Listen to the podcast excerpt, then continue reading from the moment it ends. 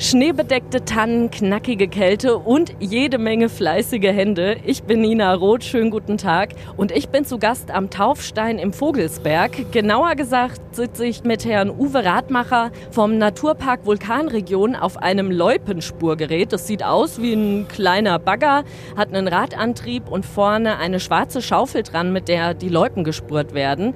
Zehn Loipen gibt es hier insgesamt. Herr Radmacher, haben Sie da auch eine Lieblingsloipe? Eine Lieblingsloipe habe ich definitiv nicht, weil jede Loipe für sich hat ihren besonderen Reiz mit steilen Abfahrten, mit wunderbaren Landschaft. Also es ist für jeden was dabei, also da habe ich wirklich keine Lieblingsloipe. Das Loipennetz ist insgesamt 50 Kilometer lang und muss natürlich im Winter regelmäßig gespurt werden.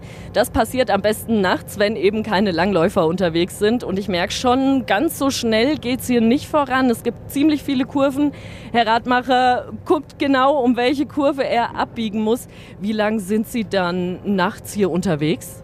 Also man kann in der Regel sagen, für den äh, Taufsteinbereich hier oben so zwischen drei vier, viereinhalb Stunden. Also zum einen, wie Sie schon gesagt haben, äh, fahren wir dann oft abends, wenn der Verkehr, die Langläufe einfach nicht mehr da sind, wenn wir einfach nur so ein bisschen drüber fahren. Also drei Stunden brauchen wir auf jeden Fall. Da steckt also jede Menge Arbeit dahinter und die wurde leider in den letzten Jahren auch immer wieder zerstört. Auf dem Hohe-Rotskopf und dem Taufstein ist es hin und wieder vorgekommen, dass nachts Menschen mit ihren Autos über die Loipen gebrettert sind. Aber Herr Radmacher, Sie haben ja schon verraten, damit ist jetzt Schluss. Genau.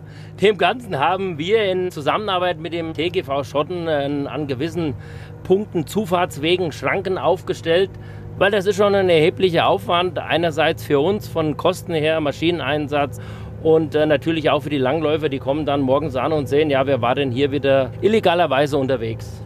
Dann drücke ich ganz fest die Daumen, dass die neuen Schranken funktionieren und allen, die in den kommenden Tagen mit den Langlaufskiern auf den Loipen rund um den Hohe Rotskopf unterwegs sind, ganz viel Spaß. Die Loipen sind nämlich super präpariert. Nina Roth vom Taufstein im Vogelsberg.